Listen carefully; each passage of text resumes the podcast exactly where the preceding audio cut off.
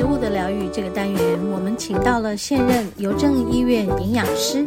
也是台北医学大学保健营养系兼任讲师的黄淑慧老师，来和我们聊一聊有关于正确的饮食观念，还有在营养摄取上，我们应该要注意哪些事项。好，我们节目进行到第二个单元——食物的疗愈。今天这个单元呢，我们要延续上一周和黄老师访谈的有关于消化器官离癌的病友们，如果在饮食上是有种种困难的，那么我们要在准备三餐的这个过程里要注意哪些事项啊？好，我们一起来听听黄老师详尽的解说。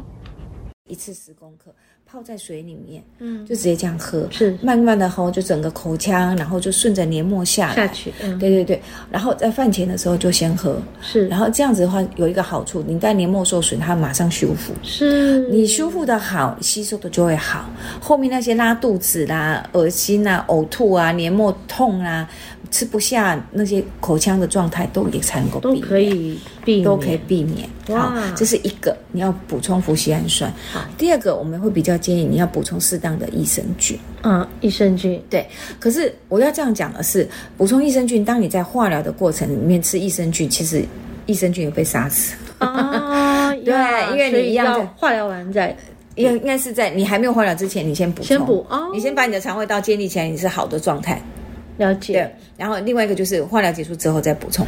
了解。对，那所以这样，很多人其实他们都没有真的准备好自己要对去没有做治疗的事、没有错，哎所以老师说，我真的、哦我真的是提醒大家，不是大家很多都是啊，我我开完开完刀以后再说，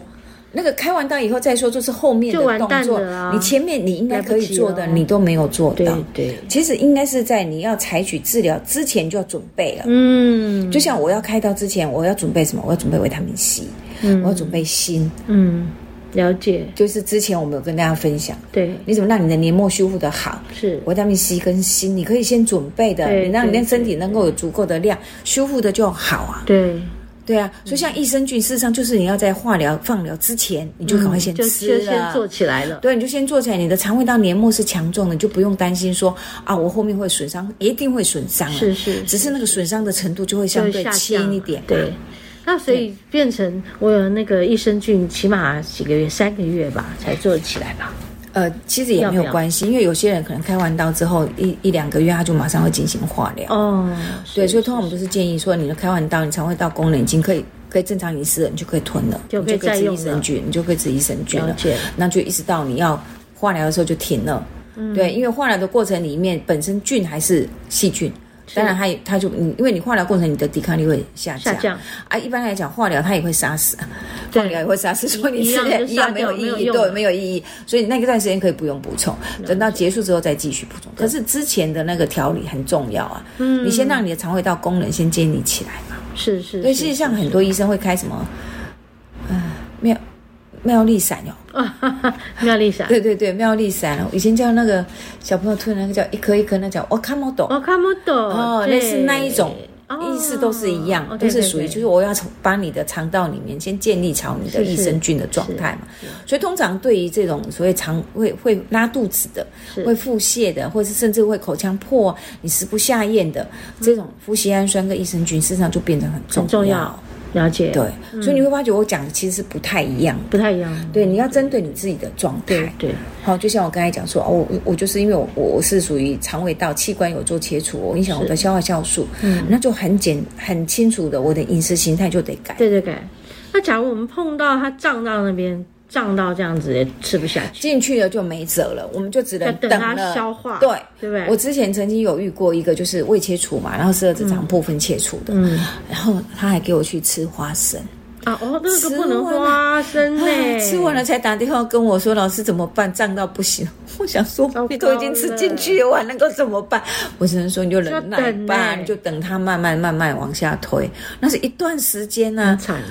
然后你他说就很久没吃就会渴望。我说你现在就不不能是吃你现在这个阶段就是不行啊，你就是要知道你进去你就是会很不舒服啊对啊啊可能一次不舒服吓到了，下次就不敢了啦。但是问题是就是你要懂得是，那还有一个部分就是很多很营养的蔬菜是在这些。的人身上也不见得适合哦。比如说嗯因为它洋葱哦，产气会产气， ，Oh my 你 god，进去会一样难不舒过服。哦，难过。对，我们都知道它它很很健康，老师，它煮到软到变甜了，它那个会不会就没有了？会少一点。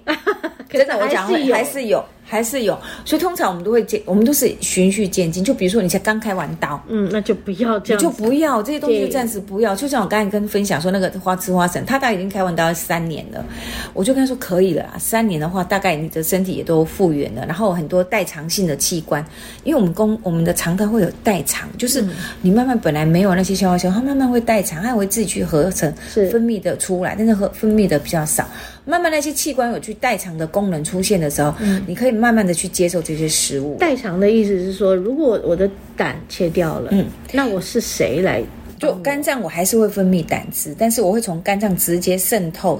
哦经由血血液渗透到你的十二指肠嗯的位置，哦然后就我就会分泌的会比较多，因为我已经没有储存的空间了。是是对，我就会分泌的会比较多，但是那个要你一段时间，我们的器官去才修建立起来的才建立起来。就像我刚才讲说，那个病人他没有胃了，因为他胃已经切除了。嗯，但是你的你的十二肠子嗯指肠拉上来之后，十二指肠前半段，它会去当做一个储存的空间，了解它就会去储存，就是取代你原本胃应该有的空间。了所以解，嗯慢慢慢，它会去适应你的饮食形态，但是那是要一段时间，嗯嗯嗯是循序渐进的。了解，对，所以像我刚才讲的说啊，假设你一开始才刚开完刀，那饮食上面就真的要很小心。就我刚才讲，你一概都以软质饮食为主，然后避免那些粗糙的、是会产气的、太酸的、太过刺激的，嗯都这些不要都不要嗯，嗯哈、因为你只要一酸，你一定会不舒服，然后一旦过油腻，你没办法消化。对。哦，啊，你看太坚硬了一样没关系。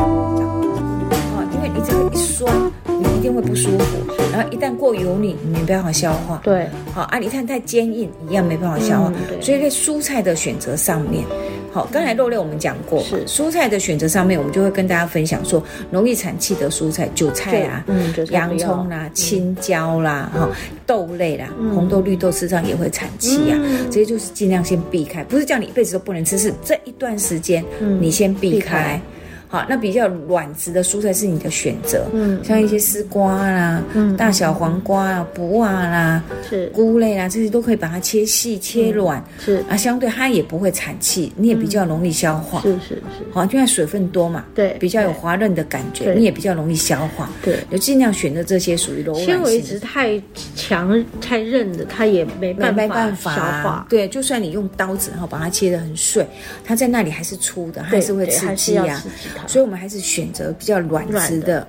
软质的蔬果。是所以像水果的部分也一样啊，嗯太甜的、太酸的，百香果那就不要了吧。百香果籽你也没办法没剔办法掉消化啊，哦对啊，是对不对？对像番茄籽你也没办法剔掉啊。是是那这些是段时你就暂时就先不要，是你就选择柔软的苹果泥啊、水梨呀、是是莲雾啊是。这是容容易柔软的，哎，那你可以选择。嗯好啊，等我习惯了，或者说我的器官代偿的功能慢慢嗯，恢复慢慢了恢复。哎，你就可以再把这些食物慢慢的放回来。了解，嗯所以饮食上面真的是要一阵一阵的调理啦，啊就是遇到什么问题就要调整它。对对对不对对对，不是对。说哦，我就是硬要去对继续吃它，对对，或者就认为说干嘛啊，它就是很营养，我非它这不是，它还有其他的食物可以来取代，不见得是非它不可。嗯是，对，是所以有一些食物真的，我们都是要往后放，就是放晚一点再来吃，再来吃因为还是有很多营养的食物你可以选择，是像鱼啊，你就蒸的鱼，就像我刚才讲，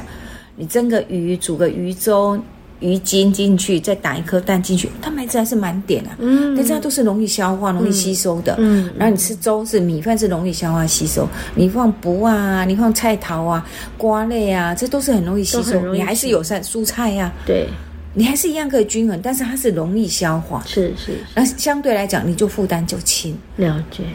对，对，所以呃，像这一类的消化器官的癌友，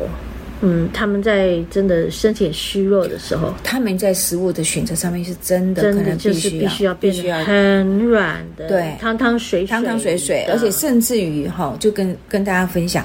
哎，我前一阵子哦，我一个亲戚的妈妈，嗯她倒不是，她倒不是癌症，她是帕金森氏症，嗯衰落的太厉害，是，衰落到因为帕金森不是就会抖嘛，对，所以她没有办法，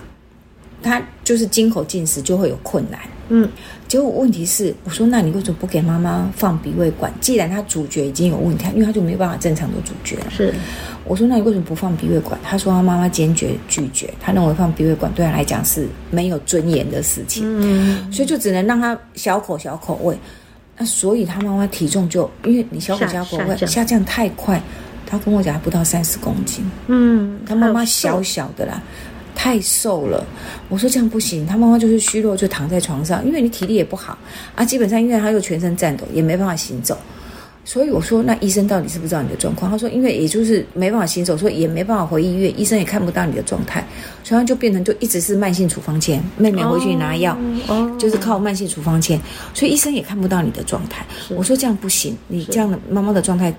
营养不足，我说退回来。如果妈妈坚持不放鼻胃管，那你就两个小时喂一次，哦，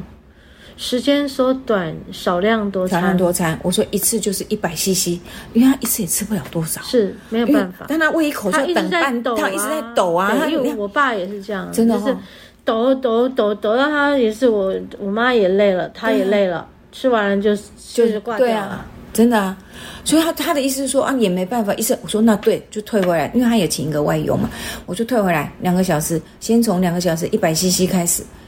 一百 CC 都可以吃啊，但是一百 CC 我浓度就是要高，我热量要多，嗯，所以我告诉他你要善用要热量嗯对你热量要够，你的粥不就不是粥，油要进去哦。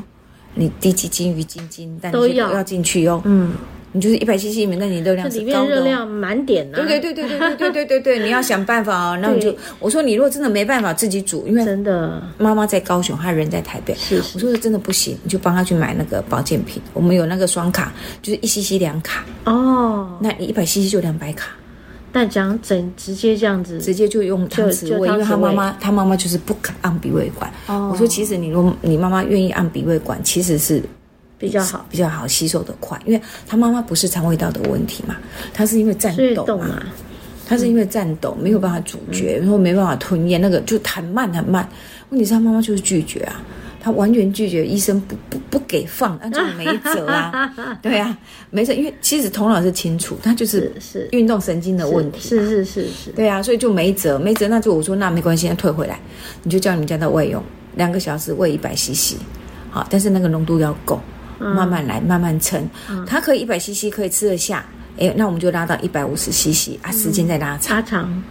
啊，慢慢慢可以变成一天，可能你可能到三个小时喂一次，嗯，那跟小孩婴儿一样，对，啊就类似像这样，就退回来，我们就退回来慢慢拉，但是这样子妈妈的体重才能够上得来，嗯，是，你要让她的营养能够支撑得住，其实很多癌友都一样，嗯。他是走掉的时候真的是因为营养不良。哎、营养不良对造成的，因为它没办法吸收对嘛。，所以我们就是要想办法，你给他是容易吸收的形态，嗯嗯然后是够的，嗯，对，因为你叫他吃饭，然后有鱼汤有鸡汤，但是问题是不够啊，是他要消化没办法消化，是，所以我们现在就摒弃掉那些东西，善用。其实我们除了这个东西，还有高蛋白粉也是一样，嗯，高蛋白白粉粉也啊是、可豌以豆蛋白的。粉也都一样，很多可以泡在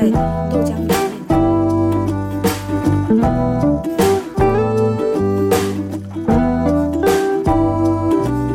好，因为节目时间的关系呢，今天播出的访谈是第二个部分，还有第三个部分呢，我们会放在下一周的节目再来继续和大家分享。OK，我们休息片刻，要进入我们节目的第三个单元——大自然的疗愈。